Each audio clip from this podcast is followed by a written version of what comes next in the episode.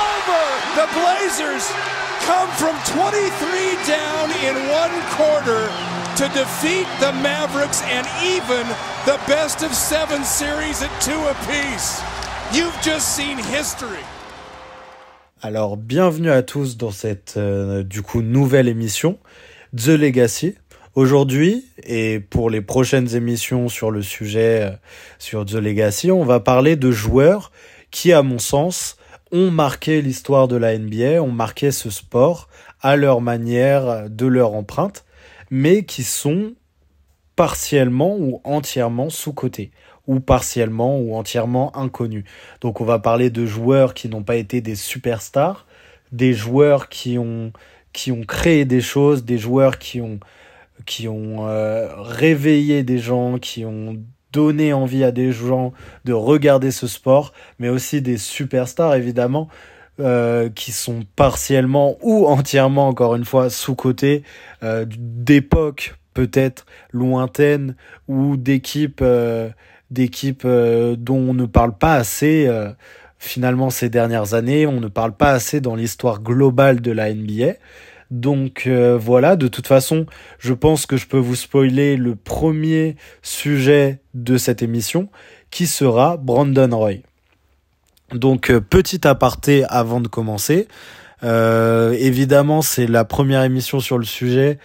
Je n'ai pas l'habitude et je suis pas très doué pour raconter les histoires, mais on va s'adapter, on va le faire ensemble et tout ça.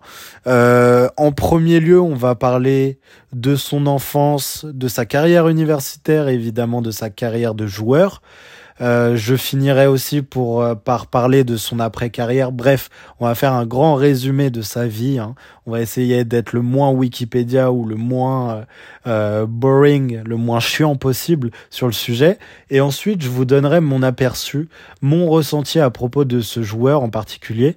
Et comme vous vous y attendez, pour ceux qui me connaissent et puis pour ceux les plus malins d'entre vous, Brandon Roy et la raison du nom de cette euh, chaîne et sur euh, toutes les miniatures que je fais pour les Natural Podcasts. Il est en soi mon joueur préféré ever euh, en compétition avec un ou deux autres, mais il est la raison de pourquoi j'aime Portland. bref, donc petit épisode assez important pour la chaîne, je pense qui, qui est plutôt aussi de l'ordre du test, mais qui est très important pour moi parce que je parle d'un joueur qui finalement m'a marqué. Euh, je parlerai, je pense, dans cette vidéo aussi de comment je me suis rapproché du basket à travers Brandon Roy. Peut-être que ça intéressera pas tout le monde, donc je le ferai à la fin, euh, en même temps que mon ressenti sur le joueur. Mais euh, je pense que c'est important aussi qu'on parle un peu de moi, parce que euh, Brandon Roy est beaucoup, enfin, je suis beaucoup lié à Brandon Roy de par mon attrait pour le basket, mon attrait pour Portland, mon attrait pour euh, la NBA en général finalement. Donc allons-y, commençons après cette intro un peu plus longue que d'habitude par vous parler du coup de ce fabuleux joueur qui est Brandon Roy. Allons-y. Du coup, je sais pas combien de temps ça va durer ce petit résumé, ces petites histoires de sa carrière. Euh, J'espère que ça prendra pas 5 minutes comme 45, euh, mais euh, allons-y par l'enfance de Brandon Roy. Alors Brandon Roy est né le 23 juillet 84 à Seattle. Il y a grandi hein, dans un des quartiers les plus difficiles de sa ville. C'est vraiment un joueur et un enfant du ghetto entre guillemets qui a grandi dans des dans une situation personnelle très compliquée. Il a grandi avec son frère, avec sa mère. Il n'a pas ou peu connu son père. Il a grandi dans le quartier de Rainer Beach, je sais pas si je le dis bien, mais euh, quartier connu à Seattle pour être vraiment le pire de la ville. Euh, trafic de drogue, vous vous doutez bien, euh, meurtre, euh, exaction en tout genre. Enfin bref. Euh, de par l'éducation de sa mère et les efforts qu'elle a fait, là on va on va beaucoup parler de sa mère hein, parce que pour le coup c'est euh, c'est vraiment central dans l'enfance de Biroy. C'est vraiment euh, celle qui a créé le joueur qu'il a été par la suite. Eh bien, de par son éducation, il n'est jamais rentré évidemment dans ces histoires de gang, dans ces histoires de, de choses hors la loi et tout ça. Et c'est même elle qui l'a mis sur le terrain du basket professionnel. En effet, euh, malgré ses petits moyens, malgré le fait que ça soit une mère célibataire avec plusieurs enfants et tout ça, euh, elle euh, travaillait essentiellement et dépensait beaucoup d'argent pour emmener ses enfants, ses deux fils, euh, faire des matchs d'exhibition, faire beaucoup de matchs les week-ends euh, partout dans l'État, autour de Seattle, enfin bref, dans l'Oregon, dans d'autres euh, États et tout ça, l'État de Washington, bref, vous m'avez compris. Elle dépensait beaucoup de temps pour ses enfants, ce qui peut paraître normal, mais ce qui est assez compliqué évidemment quand tu gagnes très peu d'argent, quand tu as une situation assez compliquée. Euh, cette situation, évidemment, Brandon Roy, qui était jeune, ne s'en est pas tout de suite rendu compte. Et l'histoire est encore plus belle parce que c'est un de ses, enfin, l'histoire euh, est rendue encore plus spéciale parce que c'est un de ses coachs qui lui en a fait, euh, qui lui en a fait la démonstration, qui, qui lui a permis de se rendre compte de cet état de fait. En effet, Brandon Roy a toujours été doué, mais toujours pour le basket. C'est euh, on va le voir plus tard avec le surnom qui lui a été donné, mais c'est vraiment, euh, il l'était fait pour ça. C'était la seule chose, on le verra aussi plus tard, dans laquelle il excellait vraiment. Et, euh, et du fait qu'il soit déjà, depuis son plus jeune âge en fait, depuis son enfance, bien plus fort que la moyenne, il ne prenait pas, il ne prenait pas au sérieux ce sport dans le sens où il essayait, comme n'importe quel enfant en fait, de s'amuser, euh, de prendre du bon temps, et il ne se rendait pas compte des sacrifices de sa mère. Du coup, certains week-ends, il, euh, il venait euh, les mains dans les poches, il venait après avoir mangé, des choses comme ça. Et certains recruteurs, du coup, même s'il était encore très jeune, il a été très vite scruté, notamment à Seattle, où il est vite devenu une, une sorte d'icône populaire il a été très vite scruté et a déçu euh, plusieurs fois apparemment, d'après son coach de l'époque, des recruteurs parce qu'en fait, ne se prenant pas lui-même au sérieux. Après, on parle d'un enfant et tout ça, faut toujours relativiser, relativiser, pardon, parce que euh, évidemment, Brandon Roy était déjà beaucoup plus doué que les enfants de l'époque. Mais euh, ce coach-là, une, après un, un week-end, encore une fois, où Brandon Roy s'est beaucoup amusé, mais où il n'a pas donné la pleine mesure de ses capacités. Il est venu le voir et lui a dit entre quatre yeux que qu'il ne se rendait pas compte de ce que sa mère faisait pour lui, qu'elle sacrifiait tout son argent, ses économies, tout ce qu'elle aurait pu euh, euh, faire pour acheter, euh, je sais pas, des vêtements ou autre chose, pour acheter, pour faire des sorties pour elle ou, ou sortir entre amis. Bref, pour euh, d'autres choses personnelles. Tout cet argent, elle l'utilisait pour que ses enfants aient la chance de vivre potentiellement de leur passion, aient la chance de s'amuser évidemment et de sortir euh, du ghetto qui était Rainer Beach. Enfin bref, quand ce coach lui a dit ça, ça a été un électrochoc pour Biroy. Biroy s'est tout de suite réveillé parce que euh, la famille, ça paraît logique ce que je dis, mais particulièrement dans son cas, la famille avait un rôle prédominant dans sa vie.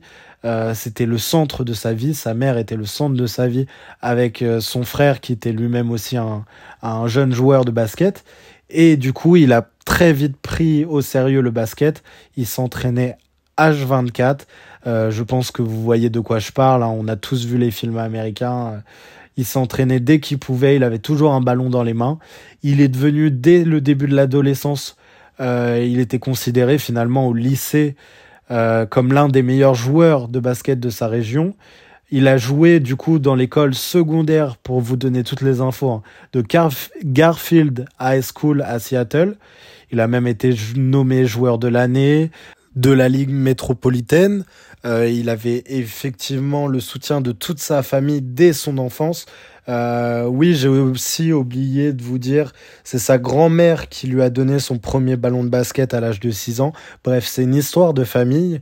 Et euh, au lycée, même si j'ai pas retrouvé ses stats exactes, on parle quand même des années, allez, des années vraiment 2000, 99, 98. C'est, j'ai pas fait l'effort et je pense pas les retrouver aussi facilement ou sans erreur les stats de Biroy au lycée, mais il était déjà vu comme l'âme et l'espoir de Seattle.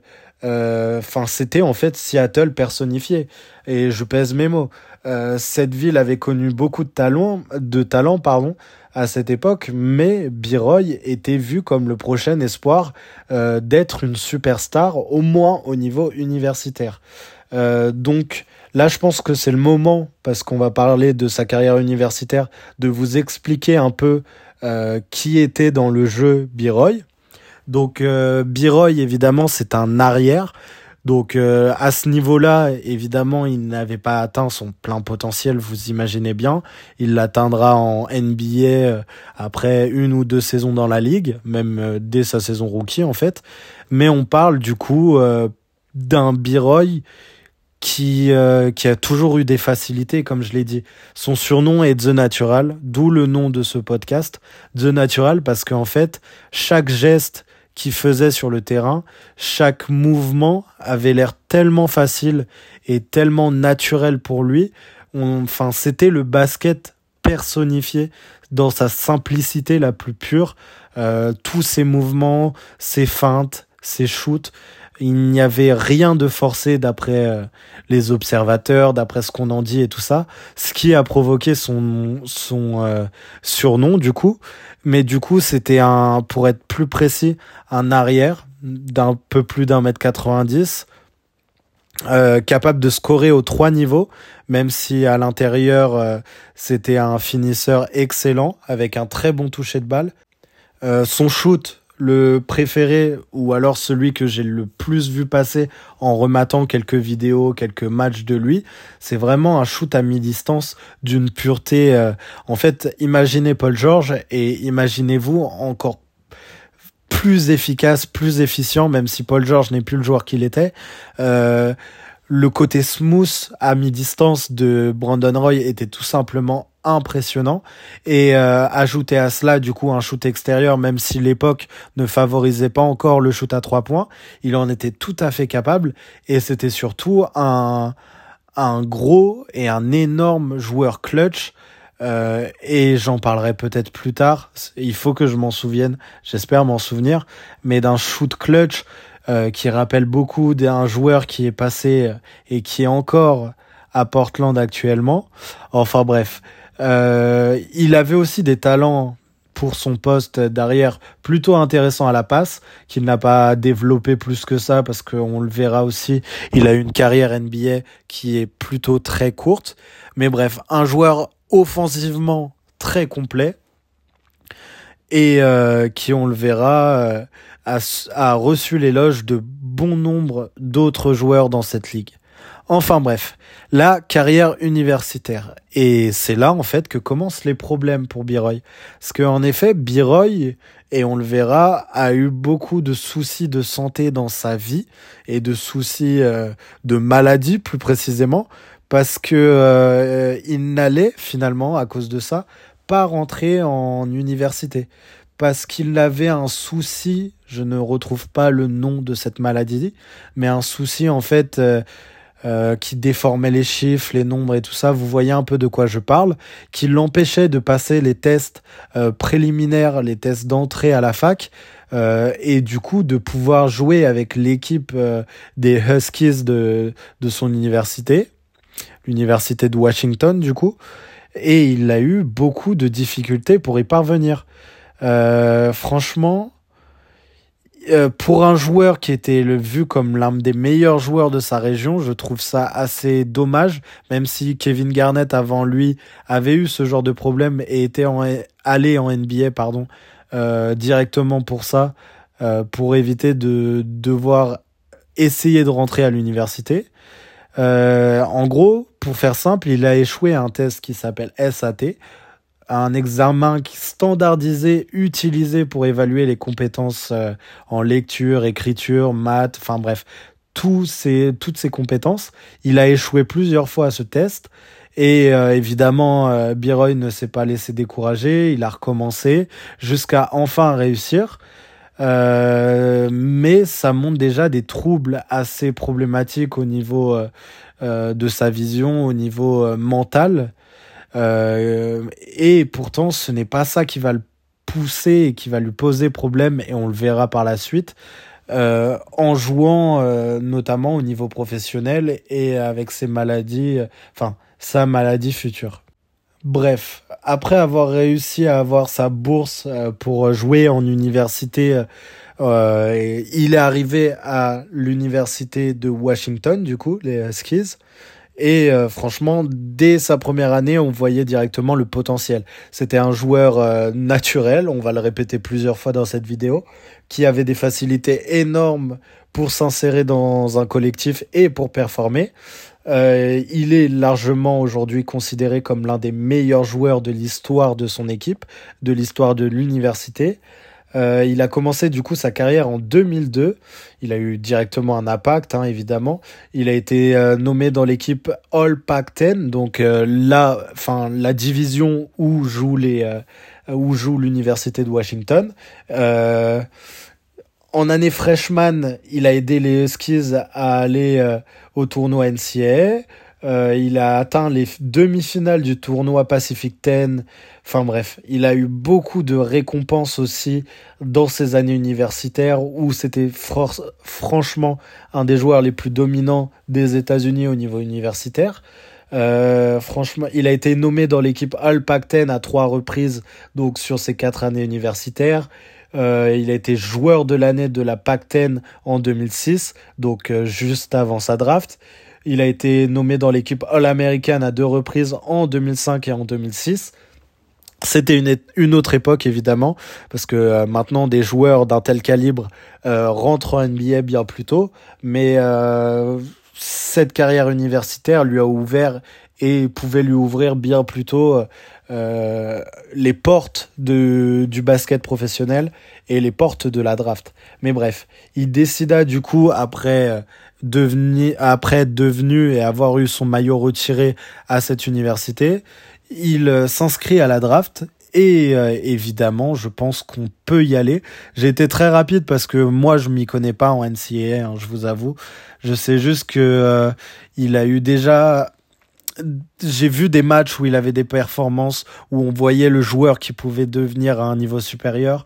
Il était déjà très clutch à cette époque-là et euh, et d'ailleurs, son maillot était très classe et ça serait un de mes goals de le retrouver, tout ça, un véritable maillot évidemment, pas une sorte de fake ou de reprise. Mais bref, en tout cas, c'était un des meilleurs joueurs du pays. Et à ce titre, eh bien, il a inscrit son nom à la draft euh, 2007, si je ne me trompe pas.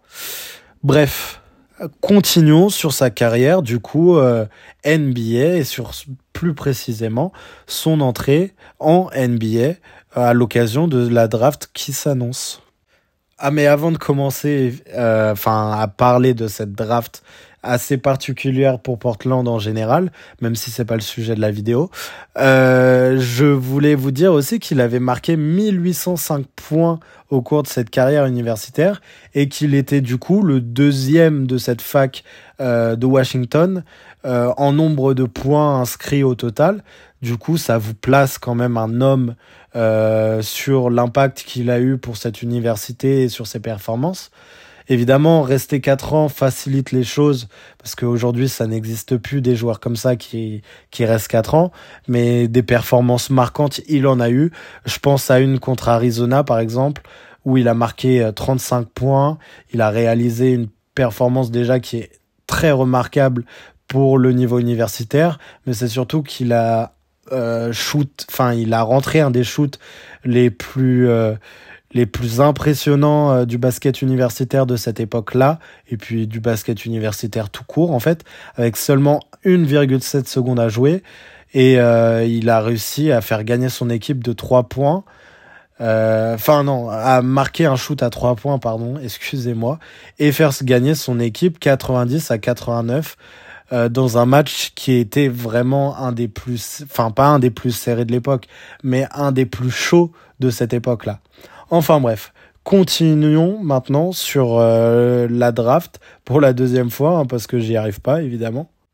Alors lors de cette draft, qui a vu aussi euh, Portland acquérir en troisième choix l'intérieur la Marcus Aldridge, qui a eu une carrière NBA énorme. Je sais pas s'il rentrera au Hall of Fame, mais qui, qui a été plusieurs fois All-Star, qui est un des intérieurs les plus smooth euh, de la NBA des années 2010, euh, qui en plus, c'est pour ça que je parle de draft assez spécial, c'est parce que Portland, lors de cette draft, ont récupéré ses choix qui n'étaient à la base pas les leurs.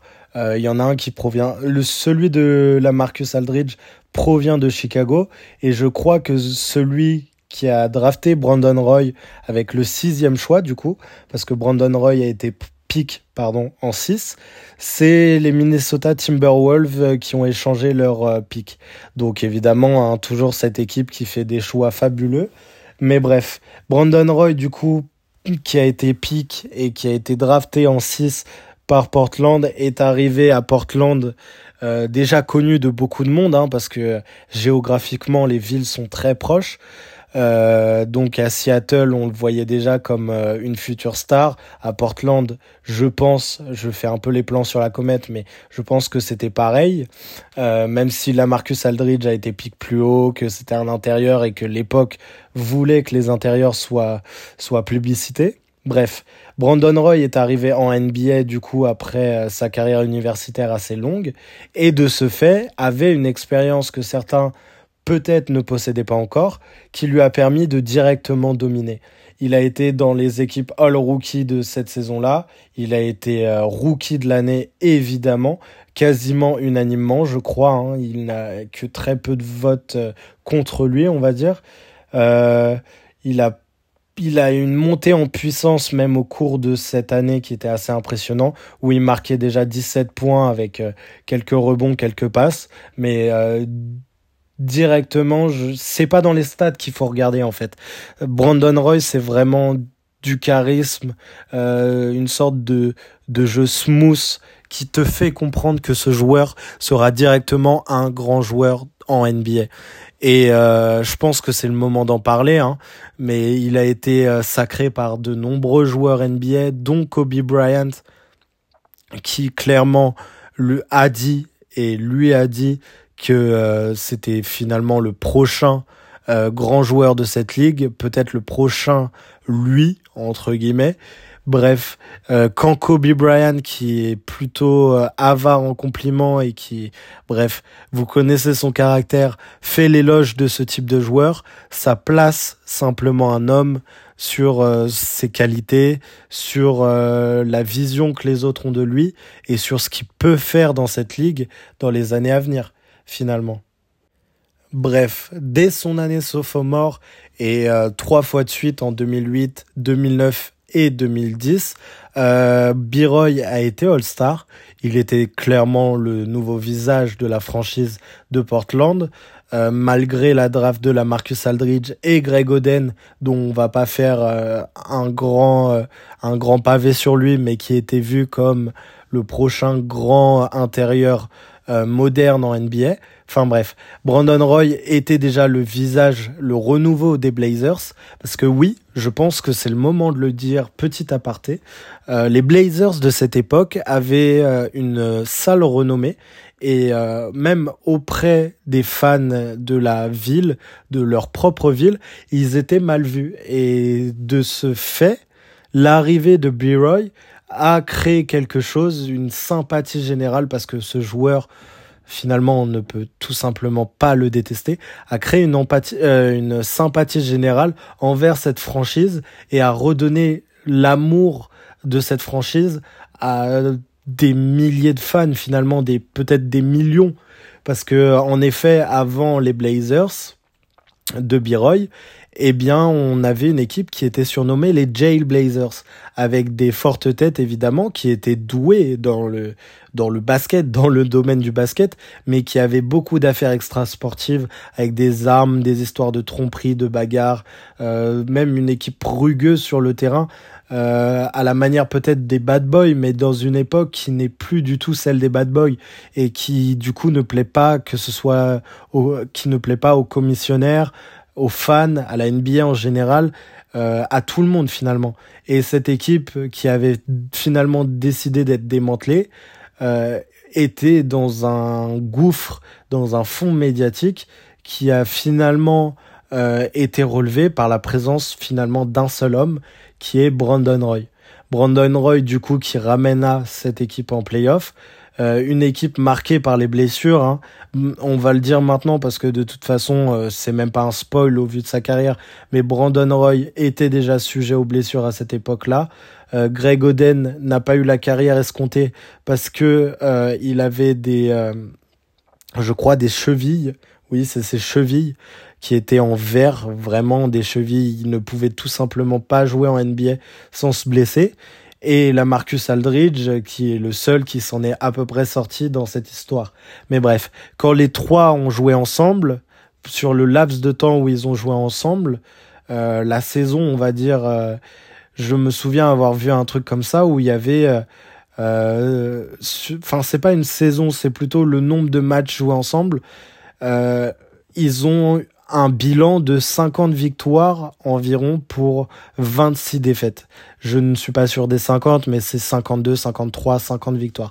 Bref, vous avez compris qu'il y avait un potentiel d'équipe euh, non seulement playoffable, mais contenders avec un très jeune Lamarcus Aldridge, un Greg Oden qui était euh, rookie ou sophomore, et un Brandon Roy qui, pareil, malgré le fait qu'il soit arrivé, je crois, à 23 ans NBA, qui était encore très jeune au niveau professionnel. Enfin bref, il les a tout de même ramenés en playoff. Euh, D'ailleurs, il les a ramenés en playoff sur une série de playoffs passionnante contre les Houston Rockets, euh, où il a marqué 25 points au cours du Game 7. Euh, il a remporté cette série hein, et franchement, je vous conseille d'aller la voir. Cette série est incroyable, surtout que quand vous regardez Brandon Roy affronter euh, euh Tracy McGrady, c'est tout de suite. Enfin, je parle de smooth depuis le début, mais là, je pense qu'on explose les compteurs. Et euh, ils ont remporté une série éliminatoire pour la première fois depuis 2000. Depuis 2000, euh, où ils avaient été en finale de conf contre les Lakers avec un Pippen et ses Jailblazers qui étaient un peu mal vus, mais qui étaient évidemment très forts. Enfin bref, finalement, c'est peut-être l'apogée collectif euh, de la carrière de Biroy parce que il a été vraiment entravé par des blessures. Euh, il a subi une fracture du ménisque notamment en décembre 2009. Il a manqué logiquement une partie de la saison. En janvier 2010, il a subi une autre blessure au genou gauche. Euh, il a subi une intervention chirurgicale à cause de ça. Euh, plusieurs semaines d'arrêt. Il a joué que 47 matchs cette saison-là. Mais il a continué malgré ses blessures à jouer. Donc euh, je vous l'ai dit, hein, on parlait d'un joueur à plus de 20 points qui est monté, je crois, jusqu'à 23 points de moyenne. Il faut pas oublier que c'est une NBA différente où on marque beaucoup moins de points. Donc euh, quand je vous parle de 20 points ou 23 points de moyenne, à chaque fois vous pouvez rajouter limite 3 ou 4 points de plus. Donc euh, c'est comme si dans la NBA moderne il marquait 25, 27 points, 28 points. Bref, c'est de l'ordre Enfin, on ne sait pas s'il aurait pu atteindre ces marques-là plus tard, mais moi je le pense. Je pense que Kobe le pensait aussi. Bref, il pouvait devenir ce joueur qui emmène une franchise très loin. Un des extérieurs les plus marquants euh, à l'image d'un D Wade de son époque, peut-être le Stephen Curry qui n'a pas été. Bref, euh, peut-être l'image d'une franchise, mais du coup, euh, tout a l'air d'aller bien malgré ces blessures qui sont que d'autres ont connu. Hein. On parlait de Stephen Curry. Stephen Curry aussi a connu des blessures assez importantes. Mais en fait, le problème de Biroy, qui, qui s'est développé et qui a été rendu public euh, lors de la saison 2010-2011, ou en tout cas en 2010, c'est que Biroy était atteint d'une maladie dégénérative de ses euh, cartilages. En fait, pour faire assez simple, Biroy avait euh, les cartilages et du coup euh, le fait de bouger ses membres d'une personne de euh, enfin d'une personne d'une soixantaine d'années. Alors que cet homme-là avait alors 27 28 ans Biroy avait 27 28 ans il avait la douleur et les problèmes d'une personne retraitée. Donc évidemment pour jouer au niveau professionnel c'est difficile surtout qu'il l'avouera plus tard, euh, dès ses premières saisons NBA, euh, dès ses saisons sophomore et tout ça, il ressentait parfois des douleurs indescriptibles où il se demandait tout simplement comment il allait faire pour jouer ce match et euh, finalement il ne laissait rien paraître. Évidemment il ne laissait rien paraître. Il était naturel. Comme je l'ai dit il a eu beaucoup de problèmes de santé des maladies euh, par rapport à, à au test qu'il a dû passer par rapport à son sa maladie dégénérative maintenant qu'on en parle et euh, je crois que la seule chose pour laquelle il était fait, même si son corps refusait de le faire ou n'en était pas capable, c'est jouer au basket. Et euh, c'est déjà triste cette histoire et euh, comment elle tourne aujourd'hui. Mais je pense que la saison 2010 et 2010-2011, pardon, est encore plus triste. Parce que du coup, il n'a pas joué une grande partie de la saison du fait des blessures. Apparemment, de son propre fait, l'équipe l'a un peu mis de côté parce qu'il n'était jamais là, évidemment. Il était en rééducation. Euh, on ne savait pas ce que sa carrière allait donner. Les joueurs se concentraient sur leur propre saison, beaucoup de choses comme ça. Mais bref, il n'était plus dans le cœur des gens, ou en tout cas le cœur de ses coéquipiers, euh, l'âme de Portland, et ça le touchait beaucoup. Hein. à cette époque-là, on parlait pas encore de dépression ou de problèmes mentaux en NBA. Ça arrivait après avec des joueurs comme DeRozan ou Kevin Love. Mais euh, on peut dire que Brandon Roy est, et a subi euh, ça pendant de nombreuses pendant de nombreux mois, pardon. Et du coup, il a subi une saison tronquée par les blessures, où on se disait est-ce qu'il pourra jouer la saison d'après, malgré euh, que ce soit une superstar de cette ligue, malgré le fait qu'il soit All-Star, euh, les gens ne se sentaient plus concernés après l'arrivée de cette maladie. Du coup, oui, il était remplaçant. Euh, lors de ces saisons, même si ses stats ne veulent finalement rien dire, il a il n'a joué, enfin, il n'a joué que très peu de matchs et il a marqué seulement 12 points de, de moyenne par match. Euh, enfin bref, il avait 27 ans, il avait une mobilité d'un vieil homme et une maladie extrêmement rare, donc une chance qu'il avait vraiment quitté ou qu'il a jamais eu, parce qu'il a quand même enchaîné plusieurs maladies et blessures qui étaient, euh, comment dire, qui qui ne sont pas communs d'avoir en même temps ou d'avoir dans une même vie. Et euh, ça précipitait déjà une fin de carrière qui était anticipée, alors qu'il devait arriver dans son prime. Euh, on le considérait et on, on le considère encore comme l'un des plus gros gâchis de l'histoire de la NBA, je pense. Euh, comme un joueur qui aurait pu potentiellement gagner un titre de MVP, potentiellement ramener une équipe au titre potentiellement euh, créer euh, l'une des équipes les plus, une des équipes pardon les plus hypantes du début des années 2010 et qui aurait pu concurrencer euh, des équipes comme Miami ou d'autres de cette époque-là ou des Bulls, je ne sais pas. D'ailleurs, à cette époque-là, on parle des Bulls, on dirait que c'est la période noire niveau blessure de la NBA. Mais malgré ça, malgré euh, le fait qu'il soit sur le banc, le fait qu'il joue peu, les Blazers finirent tout de même par se rendre, enfin par aller en playoff. Ils tombent sur les favoris au titre, hein, pas de chance. Ils tombent sur Dallas. Enfin, en tout cas, les favoris au titre euh, à l'ouest. Donc euh, oui, sur Dallas. Une équipe qui est bien plus prête que collectivement, avec une superstar qui, elle, est en qui est encore dans son prime et en plein, il a tous ses moyens, hein, la personne de Dirk Nowitzki. Et euh, franchement, euh, on va le faire assez rapidement, je pense, parce que c'est même l'intro de toutes les vidéos, euh, de tous les podcasts que je fais. pendant cette série de playoffs, il a fait, je pense, l'une l'un des coups de chaud, voilà, on va l'appeler comme ça, l'un des coups de chaud et l'un des matchs les plus émouvants et les plus incroyables euh, de l'histoire de la NBA. Je pense que ça rentre facilement dans le top 3 de beaucoup de personnes. Pour moi, il est effectivement et très clairement premier avec peut-être la série de 2016 de LeBron James, mais dans un contexte totalement différent. Dans ce contexte-là, évidemment, il n'y a personne qui lui arrive à la cheville parce que tout simplement, il va faire une performance inimaginable. Euh, Dallas euh, gagnait deux matchs à zéro, évidemment, hein, ils étaient euh, ils étaient favoris. C'était la Marcus Aldridge, le vrai franchise player de cette équipe. C'était encore assez faible. Évidemment, je le précise au cas où, pour ceux qui ne le savent pas, mais Damian Lillard n'avait pas encore été drafté à cette époque-là. Il était encore à la fac. Mais du coup, oui, Dallas gagnait deux matchs à zéro. Euh, le match 3, du coup, eut lieu à Portland parce qu'il n'avait pas l'avantage du terrain. C'était déjà un match hyper décisif, hein, vous l'imaginez. Quand il y a 2-0, si Dallas gagne, il y a 3-0, c'est impossible. Tout simplement impossible de revenir. Euh, on était au Rose Garden, je crois, le nom. Le Rose Garden de Portland. Une ambiance incroyable.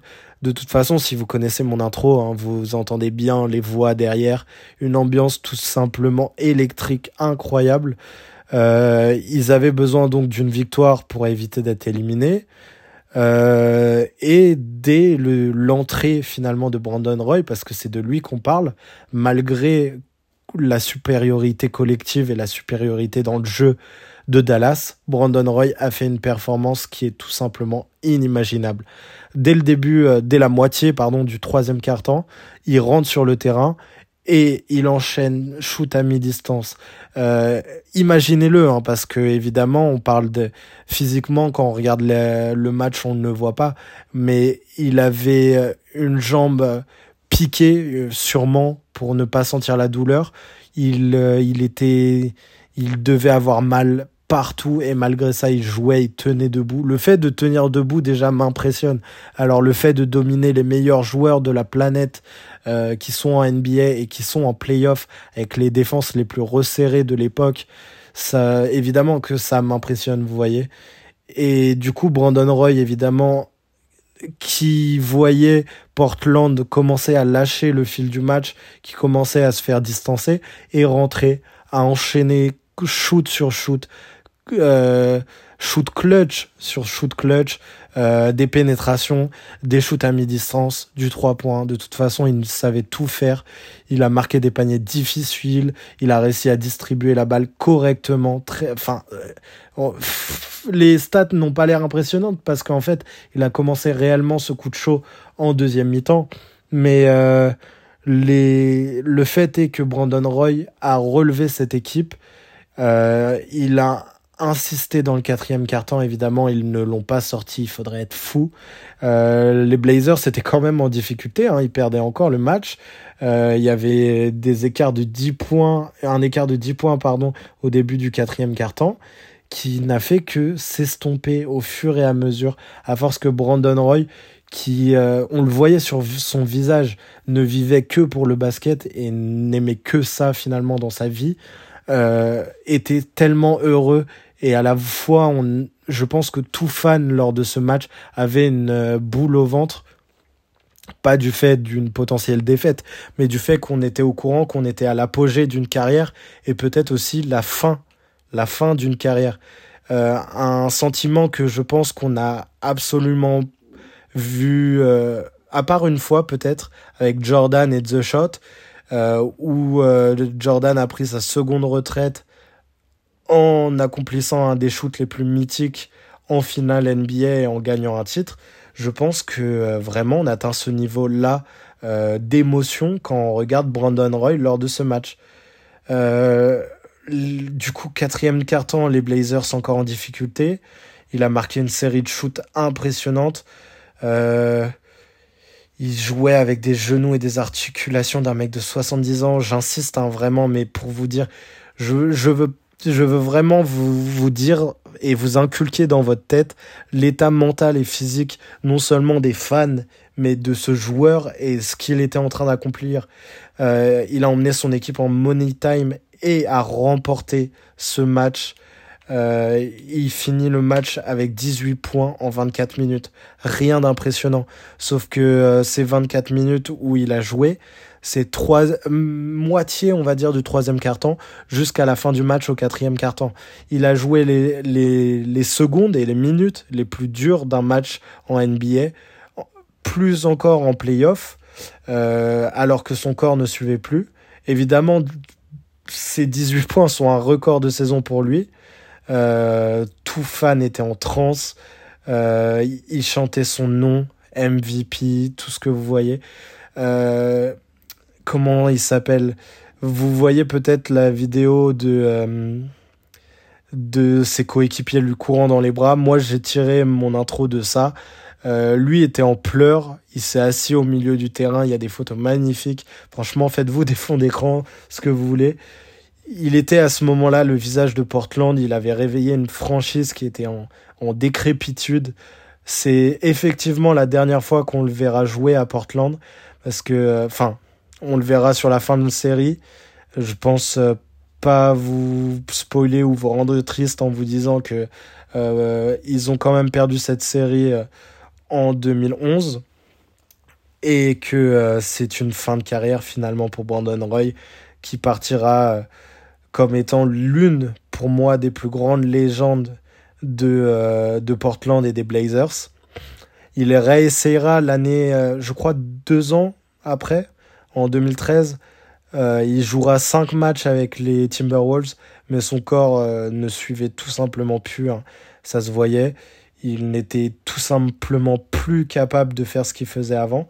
Et donc, euh, il prit sa deuxième retraite. Est-ce qu'on peut parler vraiment d'une deuxième retraite? Je pense juste qu'il a essayé de se faire un kiff pour essayer de retrouver ses émotions euh, qu'il avait vécues euh, un an et demi avant. Enfin bref. Euh, du coup, au niveau de sa legacy, euh, je sais pas en fait. Est-ce qu'on parle de sa legacy ou est-ce qu'on parle de son après-carrière? Parce que Brandon Roy, après sa carrière, vas-y, on va parler de son après-carrière. Après sa carrière, Brandon Roy a, a, retrouvé sa famille, a créé une famille. On va parler un peu de positif.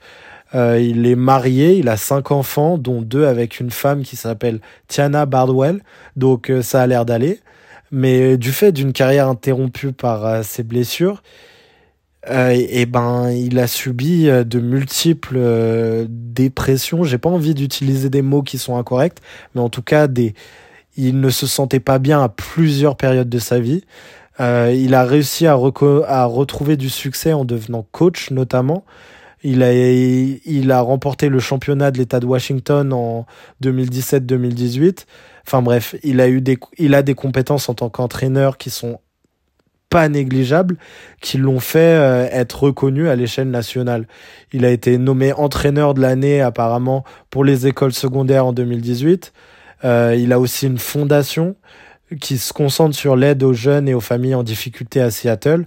Là, on retrouve un peu l'aspect euh, familial, l'aspect. Enfin, il a toujours été très proche de sa famille et le reste encore. Il a réussi à créer la sienne, sa nouvelle famille avec euh, ses enfants après. Donc euh, il y a du bon dans cette histoire, il faut quand même le relever. Sa fondation et je pense que vous pouvez aller la soutenir si vous le souhaitez. Sa fondation dit beaucoup de la personne qu'il était aussi dans la vie de tous les jours. Enfin bref, il a continué son rôle d'entraîneur et est même devenu assistant aux Los Angeles Clippers et euh, a eu encore des problèmes euh, mentaux, on va dire, pendant cette période, parce qu'il a été en plein cœur d'une fusillade en 2020 où il s'en sortira, hein, mais ça a été un choc pour lui, pour la communauté basket évidemment, pour tout le monde, et euh, malgré tous ces événements, hein, parce que Brandon Roy, malgré le fait qu'il ok, il a été millionnaire, il a été All-Star, c'est ça a été une star pendant une période. Il a eu une vie personnelle, professionnelle et publique même qui n'a pas été facile finalement. Mais malgré ça, je sais et en fait j'en parle parce que j'en fais partie. Il a continué et il est une inspiration pour n'importe qui ayant connu à un temps soit peu sa carrière, un temps soit peu le personnage qu'il était et la personne qu'il était il a un impact euh, positif évidemment pour le basket du fait de ses rôles d'entraîneur, entraîneur adjoint, euh, l'aide aux jeunes de sa ville et tout ça. Mais ça va beaucoup plus loin à mon sens.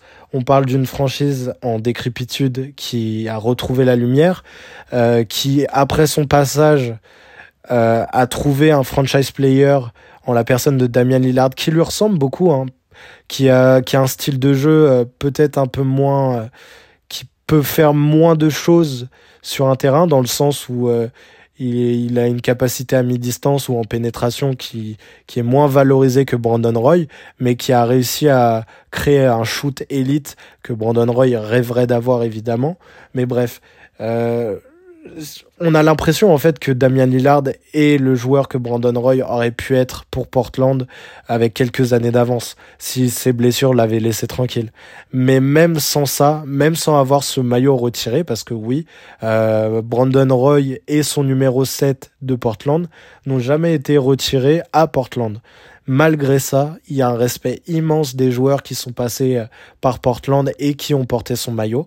L'exemple qui me vient tout de suite et qui vous viendra peut-être, c'est Carmelo Anthony, qui en arrivant à Portland a voulu prendre le numéro 7 ou reprendre le numéro 7, je sais plus, mais bref, euh, qui a pris ce numéro 7 et qui avant a demandé l'autorisation et si ça dérangeait pas euh, les fans déjà, mais aussi euh, Brandon Roy himself qui lui a dit que finalement c'était un honneur euh, un joueur comme Carmelo Anthony porte son maillot, porte son numéro.